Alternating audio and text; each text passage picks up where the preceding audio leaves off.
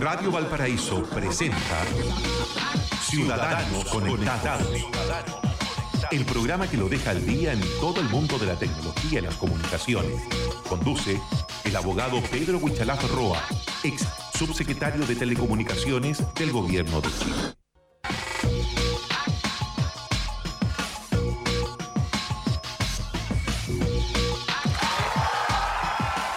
Buenos días, ¿cómo les va? Ciudadanos conectados en esta jornada de lunes 22 de abril, acá junto a Pedro Huichalaf Roa, abogado, ex subsecretario de Telecomunicaciones, acá en Radio Valparaíso. ¿Cómo le va, Pedro? Gusto saludarlo. Muy buenos días, aquí como cada día lunes, un saludo a toda la gente que están escuchando, obviamente, el programa de Radio Valparaíso. Muy bien, eh, gracias por acompañarnos una vez más. Eh, recuerde el teléfono para mensajes vía WhatsApp, ah, directo al programa, el más 569-81 996734 81 99 6734 el, el teléfono de, del programa también para recibir mensajes vía WhatsApp y por supuesto el 44 2020 081 teléfono fijo se marca sin anteponer ningún código 44 2020 081 eh, hay hay varios temas por ahí también está el, el tema del viaje a China del, del mandatario en fin eh, lo, lo, hemos comentado ya se materializa durante esta jornada eh, Pedro pero el pasado fin de semana usted lo vimos en un punto de prensa, sí. eh, hablando de, de los famosos medidores eléctricos. Eh, ya está clara la, la, decisión, va a estar por parte de los usuarios, ¿no es cierto?, respecto de si instalarse o no. Hablábamos el otro día con el Ceremi de Energía acá de la región sobre este tema. Eh, pero usted, Pedro, aparece allí con, con planteamientos bien claros eh, y distintos sobre toda esta problemática que han significado los famosos medidores eléctricos, eh, sí. Pedro. Sí, mira, efectivamente yo creo que el tema de los medidores inteligentes es un dolor de cabeza que tiene este gobierno, porque en definitiva hay una demanda ciudadana respecto al tema, sobre todo porque yo mencionaba que aquí lo que está pasando, que el gobierno está siendo errático. En primer lugar, eh, estableció a través del presidente de la República diciendo para que alegamos si al final el cliente paga todo. Esa fue su primera sentencia. Después vemos una ministra de Energía que supuestamente desarrolla políticas públicas acordando con con la empresa supuestamente el pago de 10 mil pesos por medidor eh, retirado, por decirlo así, de los medidores analógicos de los actuales que están en las casas. Y en tercer lugar, después encontramos ahora que el gobierno se da una vuelta de carnero, por decirlo así, y dice que va a presentar un proyecto de la ley corta que tiene dos tópicos. Uno, en que le va a bajar las supuestas utilidades que están garantizadas por ley. Imagínate, un negocio donde te garantizan que vas a ganar. y está al torno al 10%, pero muchos expertos dicen que el, porcentaje real es de 15%, porque hay una diferencia entre lo nominal y lo real, y quieren bajarlo a un 7, 6, 7%, cuando en países como en Europa las empresas tienen garantizadas ganancias por 5, 5% reales, no nominales. Pero por otro lado, eh, dijeron, ya, vamos a establecer que eh, la gente decida si, con, si con, eh, cambia o no el medidor. Pero lo que no ha dicho el gobierno, y eso es el planteamiento que nosotros dijimos, es que no ha sido transparente ni ha dado una inteligencia a esta discusión. Y lo que planteamos el fin de semana, y lo digo planteamos porque fue un punto de prensa dentro del PPD, en, la, en mi rol como presidente de la Comisión de Tecnología del PPD, junto a Domingo Namoncura, que es uno de los vicepresidentes del partido, eh, pero esto es del partido, obviamente la noción, que hoy día la discusión tiene que ser mucho más transparente y el gobierno tiene que ser mucho más eficaz en sus medidas. ¿Por qué? Porque lo que nosotros estamos mencionando, que en este momento sucede que el gobierno dijo dos cosas a través del subsecretario de Energía. Dijo, mira, eh, lo que están pagando la... Eh, o sea, hoy día reconoció que las personas ya están pagando en su cuenta de luz el recambio de medidores. Ojo con eso, es decir, hoy día las personas, desde septiembre del 2018 hubo una, una modificación del decreto tarifario, que es la que fija el costo de la luz, incorporó un ítem de recambio de medidores, porque se estableció esta ley del cambio de propiedad. ¿Y qué significa eso? Significa que dio un plazo de ocho años para hacer este cambio, por tanto, de septiembre hasta del 2018 hasta el 2020, cuando se va a hacer una nueva fijación tarifaria, ya hay un porcentaje como de un 15% del costo total de los medidores que se va a incorporar, que se incorporó en las boletas. Ya lo estamos pagando todo. Sí, no es que lo estemos pagando de inmediato, no es que pague el 100% de los medidores en este momento, sino que se prorratea para que, para que salga más imperceptible, digámoslo así. Entonces el, subsecretario mencionaba que las boletas le están subiendo 10 o 20 pesos por boleta y que es prácticamente cero. Entonces mi reflexión es, si esto fuera efectivamente prácticamente cero, ¿por qué no las empresas lo, lo pagaron? ¿Por qué tenemos que hacer esa vuelta de ajuste y hacer que las personas cambien? Por otro lado, yo decía, mira, aquí la discusión es más grande de lo que estamos mencionando, porque los medidores inteligentes, o sea, imagínate, nosotros hablamos de tecnología, estamos en un programa hablando de esto y siempre nos interesa que la tecnología avance y esto no es llegar y frenar la incorporación de medidores eléctricos per se. Yo creo que los medidores eléctricos tienen varias bondades. De hecho, el subsecretario mencionaba, por ejemplo, las personas que tienen paneles solares pueden inyectar energía al sistema y descontar de esa, de esa energía inyectada a, sus boletas. Pero mi pregunta es, ¿qué porcentaje de la población tiene paneles solares como para obligar a todos a pagarles a ellos? O sea, seamos francos, las personas que tienen paneles solares probablemente sean personas que, que, tienen los recursos suficientes para colocarlos. Estamos hablando de una población minoritaria, entonces yo decía, ¿qué pasa con el adulto mayor? Aquella persona que está en su casa, un vecino que hoy día no tiene paneles solares, que no le interesa tampoco tener diferentes hábitos de consumo, porque se va a establecer a través de los medidores eléctricos inteligentes la posibilidad de que hayan horarios diferenciados y cobros diferenciados según la hora. Es decir, si usted consume en la mañana, probablemente energía va a salir barato. Si, es si tiene un periodo punta le va a salir más caro. La idea, según esta lógica, es que uno se habitúe a consumir energía en horarios más bajos. Es decir, señora, no vea su teleserie de la noche, sino que véalo en la mañana, porque si lo ve en la noche, probablemente ese mismo consumo le va a salir más caro que si lo hubiera consumido en la mañana. Entonces yo digo, si un adulto mayor no tiene paneles solares, no quiere cambiar sus hábitos de consumo, quiere tener una tarifa plana, no le va a servir el medidor inteligente porque no va a tener inteligencia el sistema. No sé si me explico. Entonces, ¿para qué obligarlo a cambiar de medidor? ¿O por qué le estamos haciendo que pague anticipadamente a terceros esa cuenta?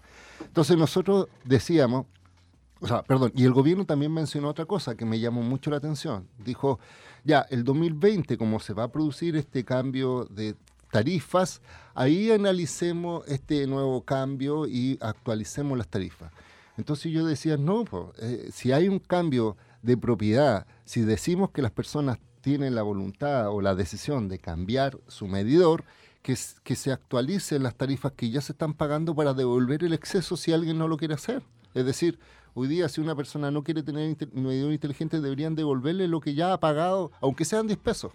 Son 10 pesos que probablemente... Entonces, desde septiembre del año pasado. Sí, de septiembre del 2018. Digamos, siete meses. Sí, y ya se está pagando. 70 pesos. Entre 70 y 140 pesos. Sí. Ah. Imagínate por cliente, imagínate multiplicado por 6,5 millones de, eh, en este caso, medidores. Entonces ya no es una suma irrisoria. Y por, y por último, nosotros lo que planteamos como PPD eh, es la siguiente figura. Primero, que eh, se revierta esta propiedad, es decir, que se vuelva a, los dueños, los propietarios. En el caso de que ya le hayan cambiado el medidor inteligente, eh, tendría que por ley fijarse la indemnización, no los 10 mil pesos que define una empresa sin determinar cómo lo calculó, cómo lo hizo, cuál fue su visión. Además, nosotros decíamos, ojo, no, no es solo 10 pesos, porque el, ministro o el subsecretario está hablando del aparato físico del medidor inteligente, pero esta tecnología tiene más costos, tiene el costo de, la, de los sistemas, de los software, de la gestión de comunicación, de la administración, costos que no están siendo sincerados por el gobierno. No sé si me explico, es decir, el medidor inteligente es el aparato más todo el sistema que va a reemplazar y todos esos costos se incluyen dentro de la fijación de las tarifas. Entonces yo digo, hay que hacer dos tipos de tarifas. los actuales, es decir, con el actual sistema, con un medidor analógico y uno inteligente, y de tal forma que la gente decida, ¿mantengo el actual medidor o lo cambio? Y si es que lo cambia, lo que nosotros planteamos es que esos costos tienen que estar en un ítem diferente a la boleta para que sepa la gente. Es decir, si yo soy dueño, no deberían cobrarme ese cambio y en la boleta no reflejado. Pero pueden haber personas que quieren arrendar un medidor, en el sentido de decir, ya yo no lo compro, pero que el ítem de, arriendo sea diferenciado de tal forma que no se suba a la luz a todas las personas. Y finalmente, también hacíamos otra denuncia. Decíamos, ojo, hoy día el gobierno está al debe. Mira, el gobierno está culpando a la administración anterior que salió la ley, qué sé yo. Pero hoy día este gobierno tiene que sacar una norma técnica para definir cómo son los medidores eléctricos inteligentes, es decir, qué funciones tienen, qué características deben tener, determinación más o menos que va a influir en cuál va a ser el valor del costo del equipo. Y resulta que se han instalado cientos de miles de medidores inteligentes, sobre todo en Santiago, pero sin norma técnica. Eso significa que el gobierno ha permitido instalar medidores que no están regulados. No sé si me explico la figura. O sea, imagínate el grado de omisión que tiene la actual administración de permitir instalar medidores que, que se les cobra a las personas, pero no ha definido cuáles son. ¿Y por qué es relevante la norma técnica? Y aquí hacemos un doble clic. Resulta ser que eh, las empresas eléctricas tienen, algunas tienen relaciones insostuosas, por decirlo así, yo así lo denomino, con los fabricantes de medidores inteligentes. Es decir, hay un mercado mundial de fabricantes, pero hay empresas que tienen sociedades con los fabricantes. Entonces, cuando se fijó el actual, porque ojo, ya se fijó cuánto iba a valer un medidor inteligente, se calculó en 138 dólares. Es el valor del aparatito, digámoslo así. Y eso fue aceptado por el gobierno a través de la fijación tarifaria. Pero en el ámbito internacional, cuando se hacen este tipo de negociaciones, se le exige a las empresas que hagan una licitación abierta pública para que las distintas empresas fabricantes puedan ofrecer al menor costo posible los medidores. Y resulta que a nivel internacional han habido medidores que sirven para Chile, entre comillas, que todavía no está la norma técnica, pero podrían servir y sale la mitad de ese costo. Entonces tú dices, ¿por qué en el dijo 138 y el gobierno lo aceptó? ¿Por qué no se hizo una licitación abierta? ¿O por qué no se prohíbe que en este caso el distribuidor tenga relación con el fabricante para que no haya un doble ganancia? O sea, ganan por la venta de la luz y ganan por la venta del medidor que más encima ellos van a ser dueños. O sea, imagínate, al final, uno como simple ciudadano, esta denuncia que nosotros planteamos no es con un fin político, esto es con un fin ciudadano directo, de decirle, oye, estamos en una posición de decir sí a la tecnología, sí, por ejemplo, a esto, pero ojo, cuidado, porque la tecnología trae para, otras, eh, por ejemplo, de, eh, deficiencias o precauciones que hay que tener, como por ejemplo nosotros lo mencionamos, el tema de los datos personales, es decir, con los medidores inteligentes van a ser verdaderos sensores que pueden verificar al instante hábitos de consumo, pueden saber cuánto se consume, alteraciones, pueden hacer gráficos, se pueden hacer toda una inteligencia artificial sobre esos datos de una familia, de una población, de una ciudad, para tener datos que después se venden a terceros. No le extrañe si el día de mañana, por ejemplo, ven que en su casa tiene un cierto hábito de consumo y le digan, ¿sabe qué? Parece que el último refrigerador que compró no era de la mejor calidad porque en el fondo su cuenta subió y por tanto le ofrecemos un, refrigerador más económico. Entonces uno dice, oye, ¿cómo lo saben? Porque cruzan sus hábitos de consumo eléctrico con los consumos de multitienda y ven que justo compró un refrigerador que le subió la cuenta. Entonces, ojo, esas cosas suceden, no es que estamos inventando. Y además, como yo decía, hay otras normas como ciberseguridad, hay otras normas como protección del uso de frecuencias, porque se van a comunicar. Entonces, al final yo digo, mira, esta es una discusión tan grande y que simplemente el gobierno diga, con 10 mil pesos están listos, o definamos que la propiedad sean de los usuarios. No, yo creo que hay que ponerle inteligencia, hay que ser transparente en la discusión y las personas que eh, que al final se le están metiendo la mano en su bolsillo, tomen la decisión si quieren hacerlo o no. Oiga, hartos, eh, hartos cabos sueltos, eh, Pedro, ¿eh? porque eh, lamentablemente esta información valiosa, em, lamentablemente, claro, nuestros amigos que escuchan están muy al día, pero, pero tampoco se difunde con toda la fuerza que, que, merece, eh, porque estamos hablando de, de, situaciones bien, bien delicadas, en definitiva, Pedro. O sea, estamos hablando de un tema ciudadano, porque al final todos, porque mira, ¿sabes cuál es el problema principal? Que uno no puede elegir a la compañía eléctrica que quiera porque en definitiva es la empresa que está en el sector donde uno vive, no, no puede negociar con otra compañía, sino que es la única, y además, como te vuelvo a repetir, para la empresa es fácil, meten todos sus costos dentro de esto y al final sale el valor de la luz. Y ojo, según el último reporte de utilidad de la empresa eléctrica, la empresa eléctrica ganaron mucho más que la ISAPREM, ganaron mucho más que los bancos.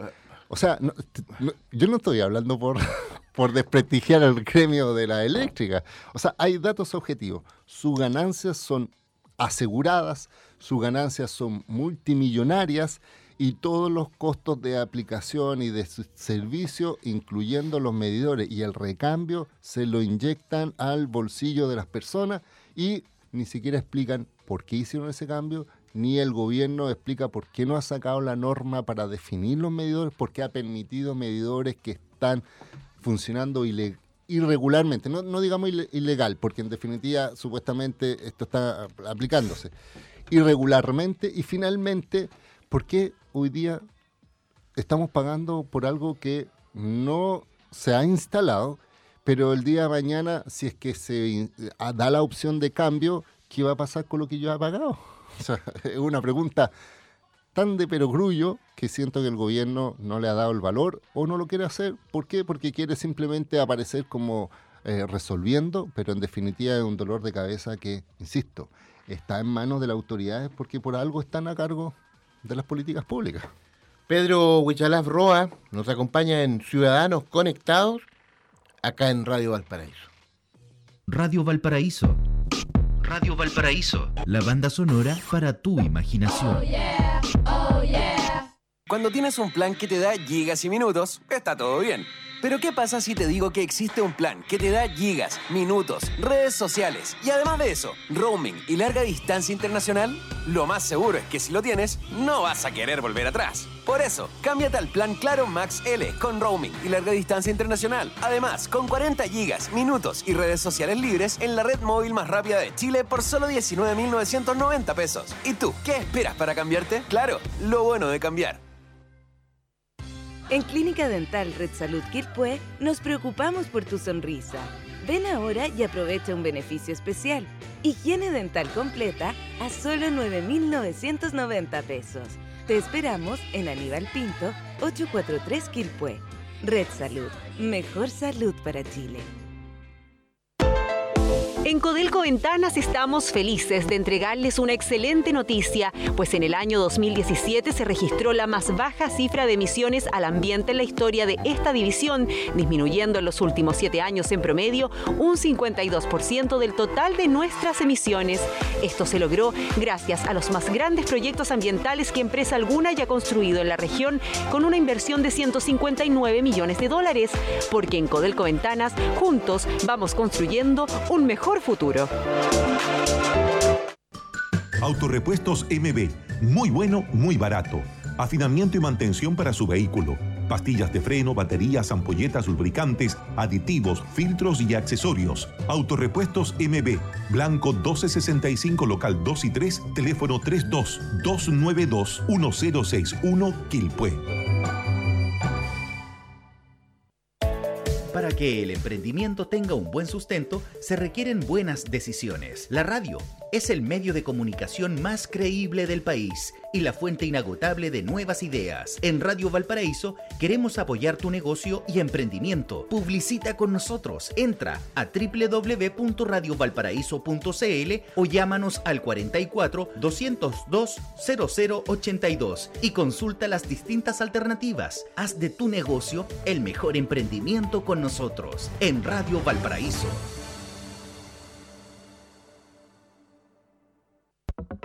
Nuestro sitio web espera por ti www.radiovalparaíso.cl Contacto, noticias, programación, concursos y mucho más. Un puerto de ideas que se proyecta por la web www.radiovalparaíso.cl El sitio web de Radio Valparaíso. Total conexión. Total conexión.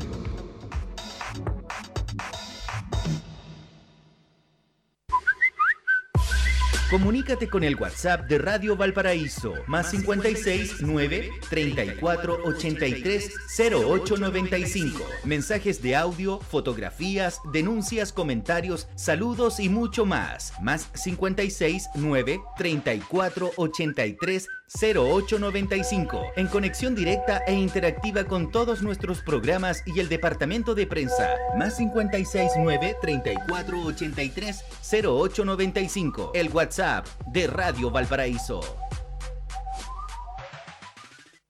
Un programa especial de música chilena con los discos más importantes de nuestros artistas, bibliografías, historias, discografías y la compañía de la periodista Karen Bustos. Karen Bustos. En Catálogo, lunes a las 21 horas en Radio Valparaíso. Para sazonar la existencia y colorear la vida. Colorear la vida. Un programa que entrega cada semana el quehacer del arte y las expresiones ciudadanas. Los grandes artistas chilenos de diversos ámbitos junto a los mejores panoramas cada semana junto a Karim Schlegel en Condimentos para el Alma. Martes desde las 21 horas en Radio Valparaíso. Cada mañana nos reunimos en torno a un sabroso Twitter Café. Actualidad, entretención, buena música, humor, expresión ciudadana e interesantes y variados invitados. Un espacio para amantes de la buena conversación y un buen Twitter Café. Lunes a sábado, desde las 9 a.m., conducen Mauricio Córdoba y Pablo Ramírez. Twitter Café por Radio Valparaíso. Son las 11 de la mañana con 30 minutos. El poder de los que saben escuchar. La banda sonora para tu imaginación. Radio Valparaíso está presentando Ciudadanos Conectados. Conduce el abogado Pedro Huichalaf Roa, ex subsecretario de Telecomunicaciones del Gobierno de Chile.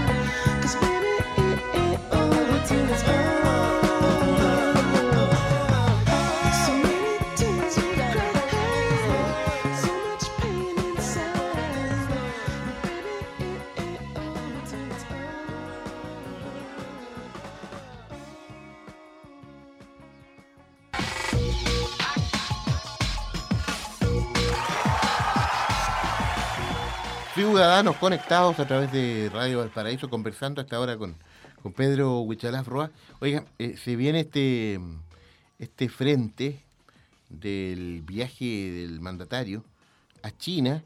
Eh, lo comentábamos la semana pasada con, con hartas polémicas eh, luego de la intervención del secretario de Estado norteamericano. en fin, la respuesta de lo que fue la embajada de China en Chile, bastante dura. y ahora se concreta este este viaje, se visita Huawei o no, eh, en fin, eh, una situación eh, que también es motivo de, de conversación acá en Ciudadanos Conectados a través de Radio Valparaíso. A propósito, Huawei facturó 39% más en el primer trimestre en medio de acusaciones de, espionaje. en fin, primer trimestre de 2019. Pedro Huichalaf. Sí, mira, efectivamente mencionar que el presidente de la República va con una gran comitiva, que incluye también el presidente del Senado, eh, Jaime Quintana, y, empresarios, obviamente, a China y también a Corea. Es decir, es un viaje como hacia Pacífico. Y la verdad está en que una de las polémicas, tal como tú mencionabas, fue la presión que hubo, porque nadie puede decir que no fue así del secretario de Estados Unidos que vino a hablar acá a Chile y también mencionó este temor que tenía Estados Unidos respecto a la ciberseguridad de una empresa particular china que es Huawei.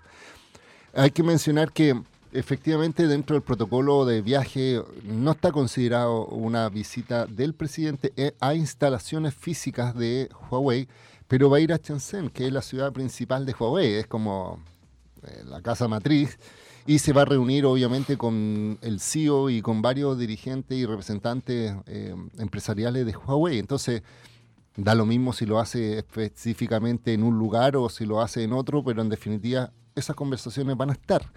Tengo entendido también que va la subsecretaria de Telecomunicaciones, lo que demuestra algo que es bastante relevante, porque mira, yo lo encuentro positivo, que es incorporar esta materia eh, comercial no tan solo los productos tradicionales, porque hoy día Chile y China tienen una muy buena relación comercial, donde dentro de sus productos tradicionales comerciales estamos hablando de cobre, vino y también pollo y cerdo.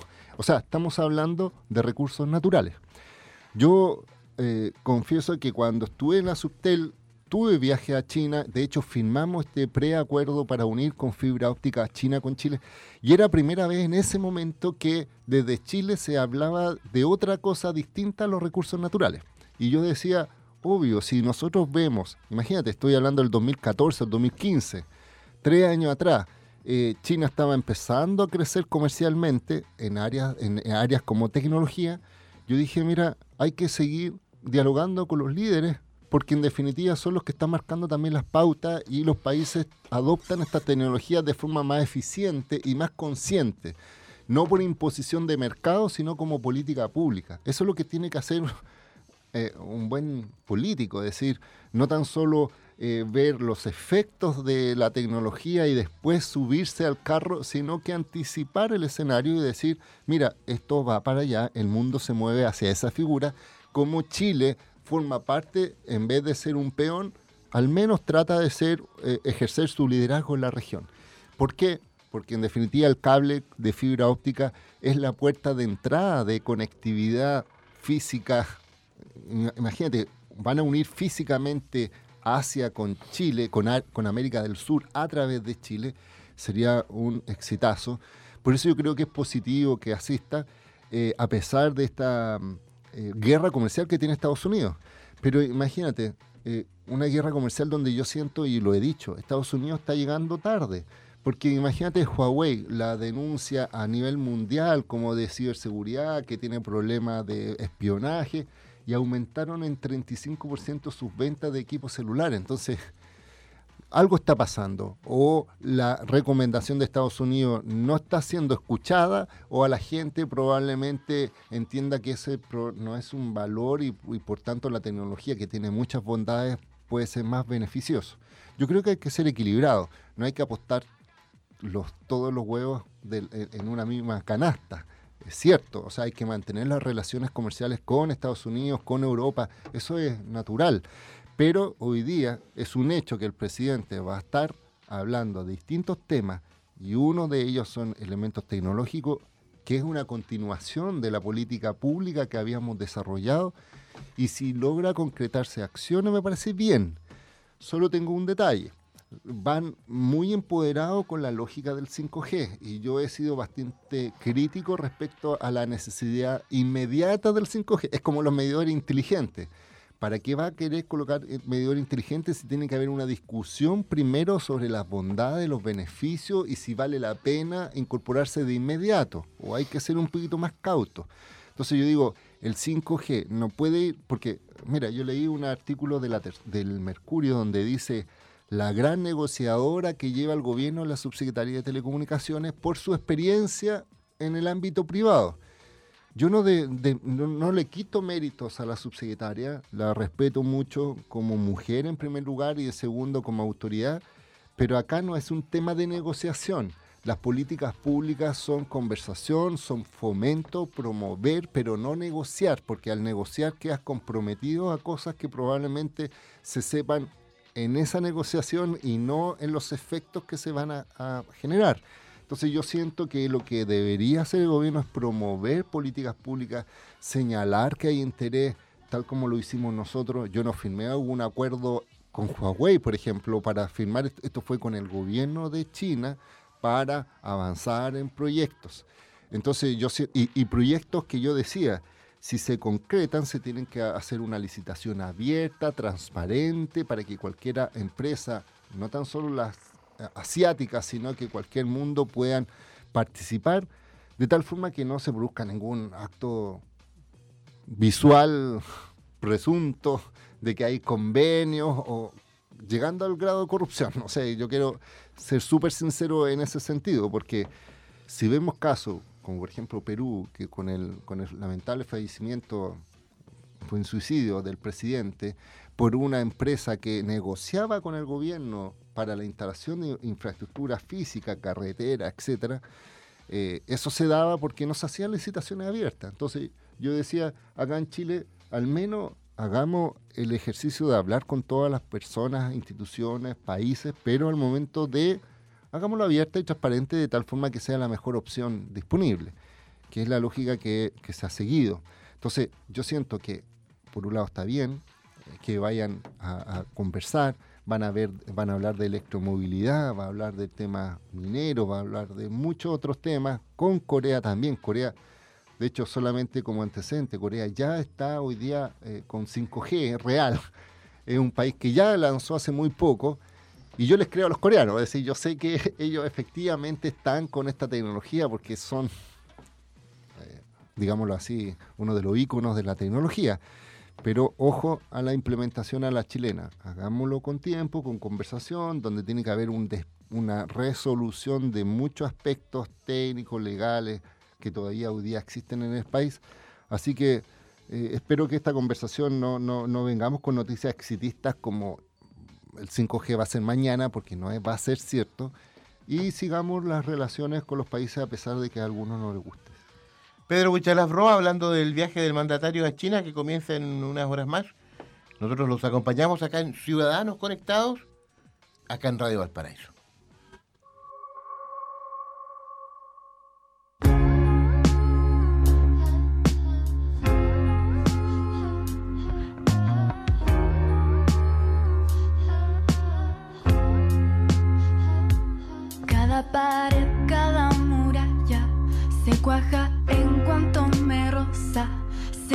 un filo en mi garganta, miedo cerca en mi boca. Pongo mi piel para escudarme, se me hace dura cuando sangra.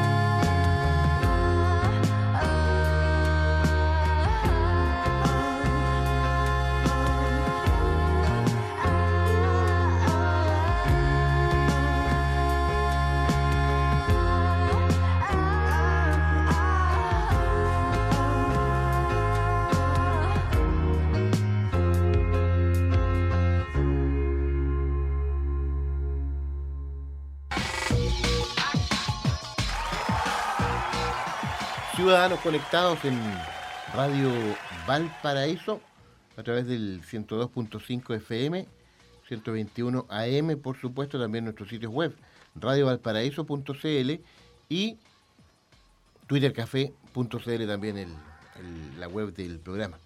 El, hoy día, lunes 22, Pedro Huichalaf Roa, Día Internacional de la Madre Tierra, eh, y por supuesto que Sí. está todavía rondando ahí el, eh, el tema de la aprobación del TPP-11, este, este tratado internacional eh, que tiene varios detractores, eh, incluso dentro del mismo PPD hubo voces de los parlamentarios eh, muy discrepantes con la del presidente del partido, Heraldo. Muñoz, que, que siempre eh, se la jugó ahí por, por la aprobación.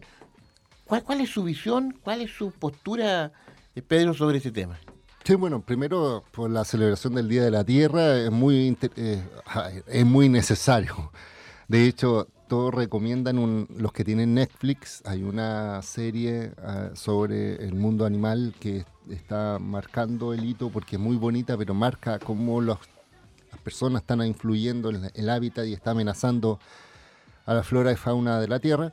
Y por otro lado aparece este, este proyecto, o sea, este acuerdo TPP-11 o TPP-2, eh, tiene di- distinta denominación y que eh, ha sido, eh, yo creo, rechazado por algunos, aprobado, ha generado anticuerpos. Tanto así que en la Cámara de Diputados, cuando se votó este proyecto, en el fondo hubo una alta votación en contra y lo que llamó la atención es que dentro del PPD, eh, Heraldo Muñoz, quien fue canciller de la presidenta, que fue uno de los impulsores que desarrolló esta política, hayan votado en contra, eh, le llamó la atención para algunos sectores diciendo que el Heraldo no tenía liderazgo, etcétera.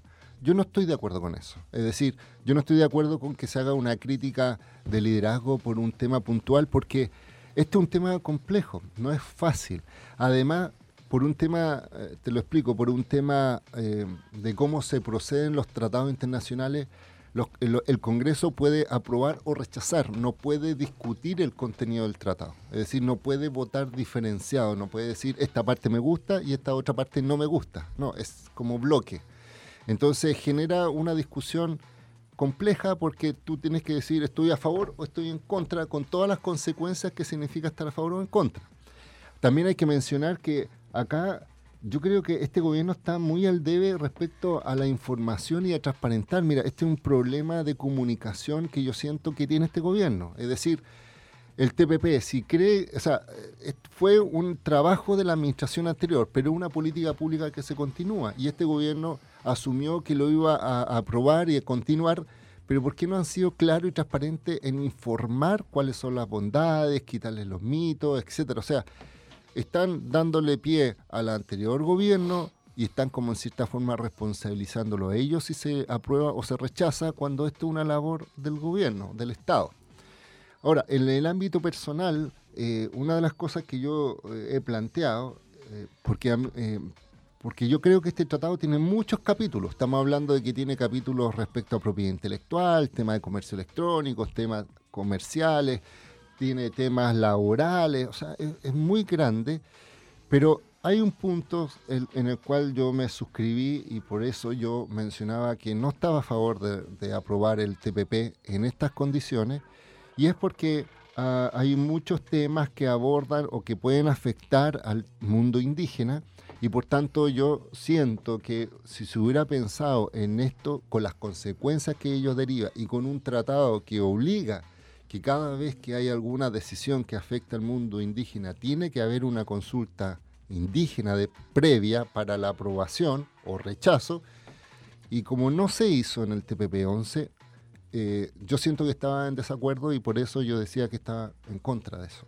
Es decir, no en contra de todo el TPP ni, ni, ni con esta lógica de pensar de que no íbamos a subyugar al empresariado. Yo creo que hay cosas de verdad y hay cosas de mito, pero en el término formal la no pasada de este tratado por una consulta indígena, descuidando a este gran porcentaje de la población, estamos hablando más de 10%, 10 de la gente se siente indígena, pero además con un tratado que obliga a que, tengamos que hacerlo, y por tanto que el, que el, gobierno actual o al anterior no lo haya hecho, ya para mí eh, me, me, me llama a decir, no estoy de acuerdo, no sé si me explico. Correcto, sí. Lo bueno es que ha abierto esta discusión. Eh, para algunos es malo porque el Congreso, la Cámara de Diputados lo aprobó con justo mayoría y ahora pasa al Senado. Hay que ver si el Senado lo ratifica, sale el proyecto eh, este como tratado.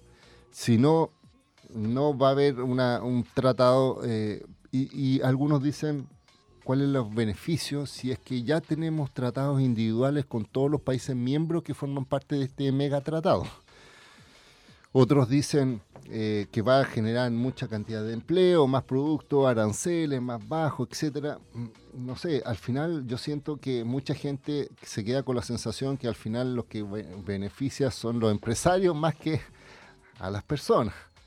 Porque en definitiva... Eso está instalado, ¿eh? está instalado dentro de las críticas o sea, imagínate que tú puedas vender a, cero costo de impuesto, no sé, fruta a Taiwán, no sé, estoy inventando, o, en este caso a Nueva Zelanda o los países que están allá, del tratado. Entonces al final tú dices, bueno, pero esto va a beneficiar a los, a los productores. Y probablemente si los productos de otro tipo de productos vengan aquí, a lo mejor bajan el precio, pero eso va a depender de los importadores. Entonces, yo siento que se necesita más transparencia, no, no, no, porque además hay un tema, no hay una obligación inmediata de la discusión del tratado. Es decir, yo creo que hay, debería haber tenido una conversación mucho más amplia, más acabada, para que después ser presentado al Congreso. O sea, voy a hacer un ejemplo. En el tema del convenio de Budapest, que fue un convenio que hablaba sobre ciberseguridad, Chile fue, lo suscribió hace 10 años y se ratificó por el Congreso 10 años después. o sea, hubo una reflexión de 10 años antes de que el Congreso lo aprobara y, y entrara en vigencia. Y eso trae consecuencias. De hecho, una de las consecuencias es que eh, hoy día se está debatiendo un proyecto de ley de delito informático y paso el dato. Mañana martes voy a estar en la Universidad de Mayor en Santiago hablando sobre ese proyecto de ley de delito informático que como te digo es consecuencia de ese tratado que se demoró 10 años en ser ratificado. Entonces yo siento que este tratado debería haber sido más reflexivo, deberían visto que faltó la parte de la consulta indígena y finalmente eh, hay que esperar qué opinan los senadores, porque si lo aprueban, estaríamos en este caso vinculados a través de este tratado. Sí, vamos a seguir profundizando ese tema también, eh, eh, Pedro, sobre todo para, para ver eh, el tema de- del impacto tecnológico, también se habla mucho del, del tema farmacéutico ahí, en fin. Hay el tema- comunicaciones, datos Eh, personales, correcto. no hay muchas cosas. Entonces vam- vamos a seguir profundizando también ese tema acá en Ciudadanos Conectados. Pedro Huichalaf Roa, como siempre, el reiterar eh, el tema de la forma de contacto contigo. Sí, nos pueden encontrar en www.wichalaf.cl, en Twitter, arroba Wichalaf, Facebook, Wichalaf y en Instagram también como Wichalaf. Muy bien, Pedro Huichalaf, muchas gracias. Nos reencontramos el próximo lunes. Usted siga en sintonía de Radio Valparaíso. Gracias a Vanessa Ramírez, siempre en la sala máster de nuestra emisora. Ya viene Telmo Aguilar con Dimensión Latinoamericana a las 13 horas, frecuencia informativa central, y a las 2 de la tarde somos deportivos. Hasta pronto, que estén muy bien. Radio Valparaíso presentó Ciudadanos Conectados, el programa que lo deja al día en todo el mundo de la tecnología y las comunicaciones. Conduce el abogado Pedro Huichalaf Roa, ex subsecretario de Telecomunicaciones del Gobierno de Chile.